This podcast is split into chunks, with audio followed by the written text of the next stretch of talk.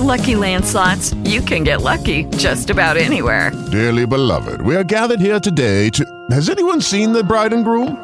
Sorry, sorry, we're here. We were getting lucky in the limo and we lost track of time. No, Lucky Land Casino, with cash prizes that add up quicker than a guest registry. In that case, I pronounce you lucky. Play for free at LuckyLandSlots.com. Daily bonuses are waiting. No purchase necessary. Void were prohibited by law. 18 plus. Terms and conditions apply. See website for details. It is Ryan here, and I have a question for you. What do you do when you win? Like, are you a fist pumper? A woohooer, a hand clapper, a high fiver. I kind of like the high five, but if you want to hone in on those winning moves, check out Chumba Casino. At ChumbaCasino.com, choose from hundreds of social casino style games for your chance to redeem serious cash prizes. There are new game releases weekly, plus free daily bonuses. So don't wait. Start having the most fun ever at ChumbaCasino.com. No purchase necessary. VGW Group. Void were prohibited by law. See terms and conditions. 18 plus. Hola, soy Raúl. Yo soy Roberto y esto no es La Paz del Freak, aunque bueno, vamos a intentarlo.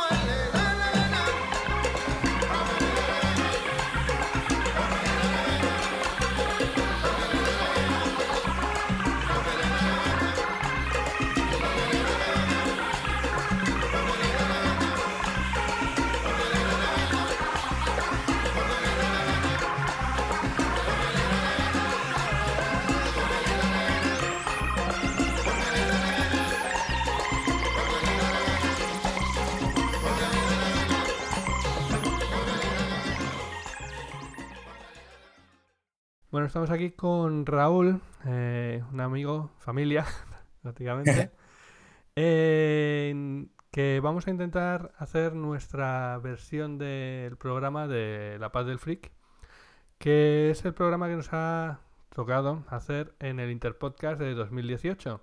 Y bueno, eh, La Paz del Freak suele tratar sobre temas de música y cultura en, eh, bueno, espero no equivocarme, pero creo que era Perú. Y nosotros tenemos eh, a Perú muy cerca, ¿verdad, Raúl? Porque parte familia. de nuestra familia ahora es peruana. Y bueno, en particular, Raúl ha tenido mucha, mucha, mucha relación con la escena del, del rock, del punk rock en. Valencia, ¿verdad? Y bueno, pues nada, mm, me apetecía mucho eh, hablar contigo de este tema y que así nuestros amigos eh, del otro lado del charco conozcan cómo, cómo ha sido el tema de- del rock aquí en España, por lo menos en la época en la que tú lo viviste. Y no sé, ¿cómo, cómo empezaste tú con, con este tema? Porque mm, tuviste, has tenido varios grupos. Yo el primero que conocí fue el de Cólico, pero tuviste otro antes, ¿verdad?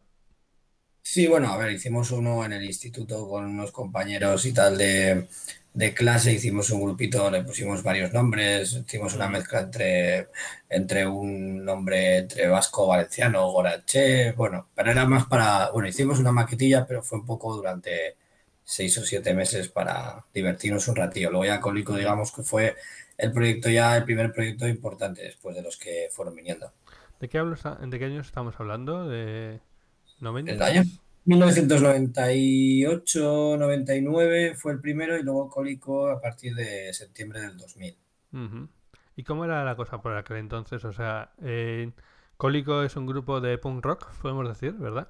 Sí, sí, efectivamente. De hecho, es eh, nosotros intentamos en Cólico mezclar un poco las bases del punk más tradicional que, que había aquí en el estado y luego pues nos gustaban todos los grupos de punk americanos, NoFX, Green Day, eh, Rancid, Pennywise y hicimos una mezcla así, intentamos hacer una mezcla un poco de ese estilo, ¿no? No llegando lógicamente a ese nivel porque eran muy buenos, pero, pero Mm. empezamos con eso y era un poco más novedoso en ese, por decirlo de alguna manera, porque en esa época tampoco había tantos grupos como hay ahora. ¿Cómo era aquella época? O sea, yo recuerdo que eh, había locales de ensayo y había, había apoyo institucional o era cosa No, aquí, aquí en Valencia, que es donde yo empecé con los grupos, eh, los locales de ensayo en esos momentos estaban empezando a, a florecer, por decirlo de alguna manera. Nosotros ensayábamos en una casa antigua de- del barrio donde vivimos, en Benicalap, que la alquilaba un un señor y lo condicionábamos nosotros. Y ya a partir de ese año en adelante, eh, yo creo que pasaron cuatro o cinco años, salieron tres o cuatro naves donde eh, ya se habían acondicionado locales exclusivamente para, para grupos y empezó ahí un poco esa moda de los locales de ensayo que, que al final ha sido un gran negocio, en, supongo que en todo el estado, pero en Valencia ha sido muchísimo porque hay muchísimas bandas. Mm, eh, empezó todo con, con, No había tantos grupos, no había tantos medios, no había tantas ayudas, eh, era más difícil grabar un disco. Bueno, esos temas más o menos, que podemos contar un poco más, más detalladamente, pero bueno, era todo un poco más complicado, la verdad. O sea, que realmente no, no había mucho apoyo. Cuando hablas de, de las lugares de ensayo, o sea, eran privados entonces. Yo creo que eran públicos, no sé por qué. Eh, creo que yo recuerdo que, por ejemplo, en Bilbao, pues con los amigos que, que aún hablaba de, pues, que estaban metidos en el mundo de la música, sí que había unos locales que compartías con varios grupos y era como cogías una hora y podías ensayar una hora y no sé si te cobraban algo o era algo simbólico, pero en Valencia todos los locales de ensayo, absolutamente todos, son privados y ahora oscilan, eh, pagas, si sois dos grupos en un local, cada grupo paga 150 euros al mes aproximadamente y si lo quieres para ti solo, pues cerca de los 300, depende de la capacidad que tenga el local y las, digamos, lo acondicionado que esté o eh, con mejor o peor, calidad. Bueno, vosotros, eh, como has dicho, Cólico era algo serio ya. sí, no. Hmm. Y bueno, entonces, mm, por lo que me estás contando, no era algo tampoco barato de mantener. Eh, y luego estabais el tema de las actuaciones. ¿Vosotros eh, solíais actuar en... ¿Cómo, cómo sí, a ver, nosotros, tuvimos, bastante suerte porque en ese sentido, porque también empezamos en un barrio en el que había mucha tradición de punk y de rock, estaban grupos en ese momento que eran míticos como Transfer, que era un grupo de rock urbano muy famoso en esa época, y quieras que no, tuvimos esa suerte de poder, aparte de que no había tantos grupos, de sacar un, producto en ese momento semi novedoso y, tocamos bastante. Y en esa época, pues eh, no es que estuviera bien pagado, pero mm, estaba un poquito mejor pagado si hacemos una si hacemos una extrapolación a cómo se pagan ahora los conciertos a los grupos noveles. No había tantos, eh, los conciertos estaban un poco mejor estructurados en ese sentido, había más circuito de locales, que ahora hicimos más pubs y, y, salas de conciertos que sobrevivían de conciertos exclusivamente de rock, no como ahora, y se podía hacer algunos conciertos, bastantes conciertos, aunque bueno, ya te digo, tampoco nos daba para vivir y la inversión era nuestra, pero bueno, tocábamos bastante, la verdad, no nos podíamos quejar en ese sentido. Os movíais mogollón, además. Eh, no solo os quedabais en la zona de Valencia, ¿verdad? También yo recuerdo... La primera, gira que hicimos con Cólico, la primera y la tercera y la cuarta, siempre estuvimos en el norte, estuvimos en Andalucía, estuvimos en Madrid, en Barcelona. Nosotros llegamos a tocar hasta en Lugo una vez, no es que fuera tampoco que nos conociera excesivamente gente en esas primeras giras fuera de Valencia, en Valencia sí que estaba bastante bien, pero sí que nos movíamos bastante, la verdad. Es que era la única manera que teníamos de, poder vender los CDs de manera autogestionada y que la gente te escuchara. No había los mismos métodos que hay ahora, que puedes colgar un, disco entero en YouTube, por ejemplo, o en, otra plataforma y te lo escuchan en cualquier sitio del mundo. Antes no era posible, en, el año 2000, 2001 aún no era posible. Sí, sí, eh, tocaba hacer carretera, ¿verdad? Y no había y, vender discos y, hacer discos y grabarlos y, era mm. muchísimo más caro que ahora. ¿Cuánto, o sea, ¿cómo, era el tema del disco? O sea, bueno, yo, yo sé, yo, eh, por aquí aparece nuestro nombre en alguno de los discos, eh, que era mucho tirar de familia, de amigos. Eso es.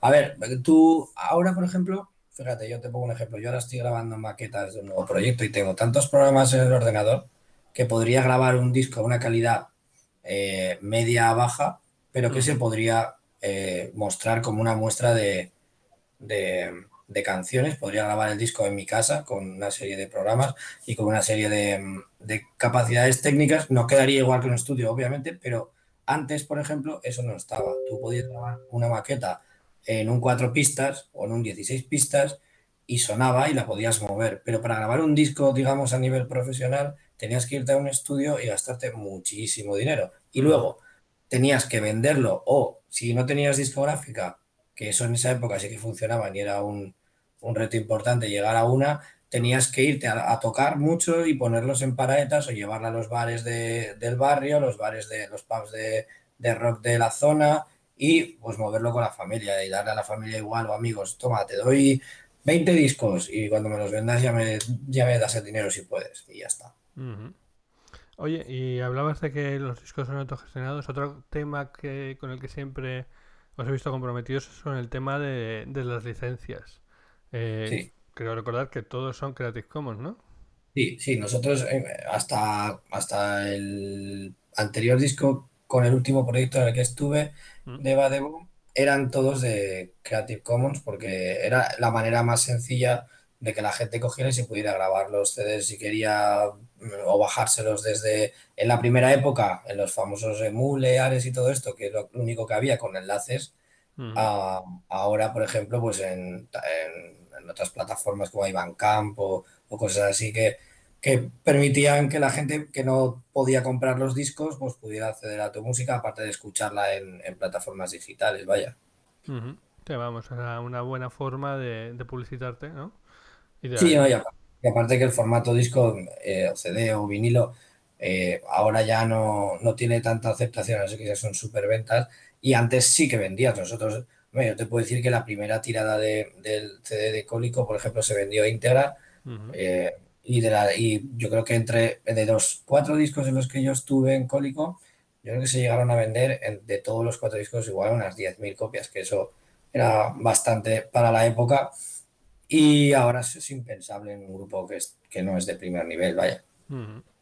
Luego, después de Cólico, ¿estuviste en Nuts o, hubo algo entre medio? Sí, en Nuts eh, eran amigos y, en el momento que estábamos reestructurando Cólico, yo me, metí con ellos a tocar. Estuve, no sé si fue cerca de dos años y medio más o menos, grabé un disco con ellos. Sí, hice una serie de conciertos y luego yo ya me volví a Cólico para reemprender el tercer disco y ellos siguieron su camino hasta que se disolvieron.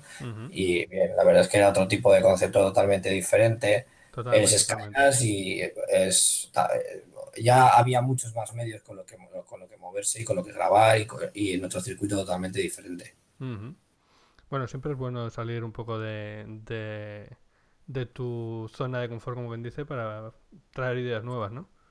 Sí, de hecho, luego después de, estar en Escafinas volví a Cólico, pero luego ya eh, también nos separamos y en los caminos y yo me fui a Badego, que es otro concepto no es ni cercano a uno ni al otro, era una cosa un poco ecléctica, mestizaje, había rock, había ska, había reggae, había de todo.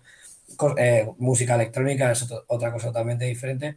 Y pues eh, la idea es volver un poco a, a, hacer cosas con otras personas más, más parecidas eh, a Cólico tampoco te diría, pero sí ya guitarras eléctricas y un grupo más básico, digamos, de guitarras bajo baterías y bastante más cañero con otras afinaciones diferentes, bueno, otras historias. Más originales. Eh, pues eh, tengo una duda. Eh, vale, hablamos antes del tema de los locales y tal, pero hubo un momento en el que el tema de los festivales como que pegó...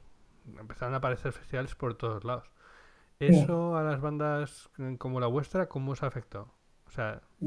a ver, hubo, en, en, este país ha habido dos fases. Una fase que fue hasta hasta el año 2000 en el que se inflaron muchísimo los cachés, había conciertos siempre, muchísimo dinero para conciertos, eh, todos los ayuntamientos programaban música rock, eh, bueno, las grandes giras de bandas de ese momento, bajó todo, pegó un boom, eh, se explotó, dejó de haber casi conciertos y subvenciones y luego ha vuelto a subir otra vez en los últimos años.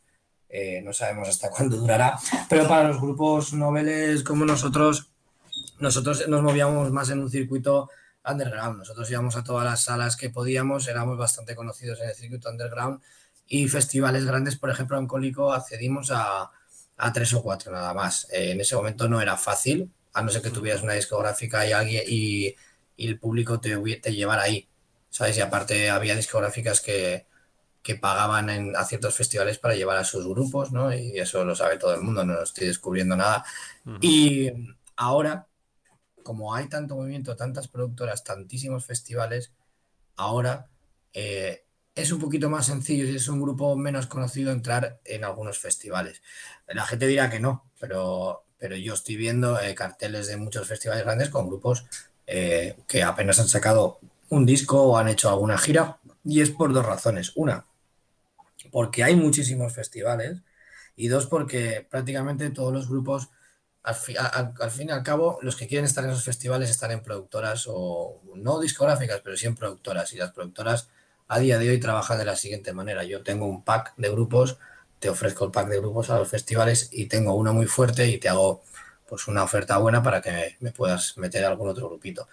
También te de decir que las condiciones no son las más adecuadas en muchos de ellos para los grupos jóvenes. Ya, bueno, no- conciertos bueno, por la mañana, eh, ya. Sí, a ver, eh, porque tú ten en cuenta que ahora ha cambiado todo. Ahora eh, hay que pagar seguridad social por cada músico, hay que darlos de alta, hay que hacer un montón de cosas que, que eso vale dinero que antes no se estaba tan pendiente de ello, pero ahora sí que se está un poquito más pendiente en ese, en ese aspecto. Ujú. Pues sí que es complicado hacer música en este país. Ahora mismo, incluso con el IVA este que pusieron eh, del veintitantos por cien para actuaciones, para cultura, creo que ahora lo iban a bajar o lo han bajado, no, estoy seguro, no lo voy a decir porque no lo sé.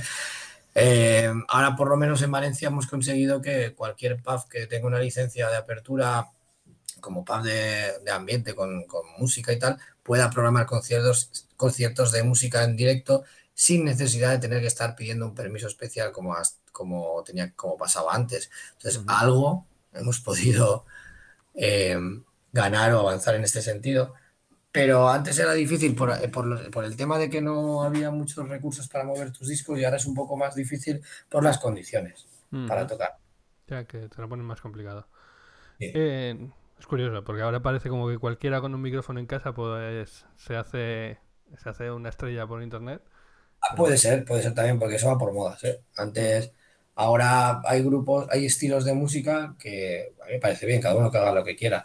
Eh, que grabándolos en casa, con- como tú bien dices, con un programa de edición de, de música, que los hay muy buenos y, y gratis y, y que suenan eh, bastante bien, puedes eh, grabarte dos o tres canciones, grabarte incluso un videoclip a, a ti mismo cantando, subirlo a YouTube y ser una estrella, por decirlo de alguna manera, vaya. Ujú. Eh, bueno, y, y, eh, eso que nos has dicho un poco, lo que nos has contado un poco de que estás trabajando, ¿qué, nos puedes contar de, de eso? ¿Qué- Pues a ver, de eso lo único que de momento puedo contar, porque, porque estamos un poco Sí, todo, sí, está sí. todo en el aire, es eh, un compañero y yo de otros, de- bueno, él, él como yo ha estado como 15 o, o 20 años de giras con otros grupos y haciendo miles de cosas. Decidimos hablar un día y dijimos, oye, pues vamos a probar a hacer canciones por este lado. Eh, estamos grabando, pues eso, lo que te comentaba, hay programas de edición, por ejemplo, de baterías, de guitarras, que puedes grabártelas tú y, fabricártelas en casa. Entonces, eh, como los dos tenemos bastante, bastante jaleo a nivel laboral y personal, pues entonces nos mandamos eh, trozos de canciones, letras, riffs de guitarra, baterías, y vamos maquetando un poco cada uno desde casa y algún día pues nos juntamos y, y hacemos. No hay una fecha de nada, nos hemos puesto sin prisa, de- después de tantas prisas estos años con la música, a, a probar canciones y entonces pues eh, cuando estén sacaremos. Es otro concepto totalmente diferente. Es una afina- son afinaciones un poquito más graves, es un poquito más hardcore, un poquito más, más duro y vamos a ver por dónde sale. Pues mola, ahí estaremos para escucharlo. En lo de que andas muy liado es verdad, puedo dar fe, porque nos ha costado mucho. Sí, sí, es lo que tiene, ¿no? La- de la música a día de hoy viven cinco grupos. Los demás tenemos que estudiar, trabajar y, y vivir. Totalmente, Totalmente.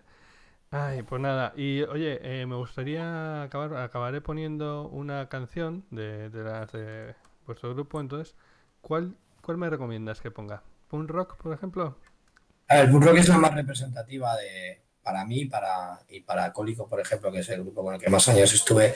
Es la canción que nos dio el salto, digamos, a, a la fama en underground. De hecho, tiene más de 200.000 reproducciones, que para un grupo underground es bastante, bastante importante. Y fue la canción del tercer disco, donde ese tercer disco dio a Cólico el salto a la- de popularidad un poco. Fuimos elegidos eh, mejor grupo revelación del año en un par de webs musicales, luego tercer premio también en otra. Y, y pudimos acceder a un par de festivales a nivel estatal, como era Opalumbreiras.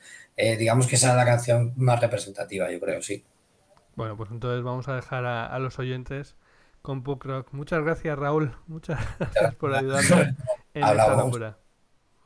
Venga, nos vemos. Hasta luego. Hasta Chao. luego.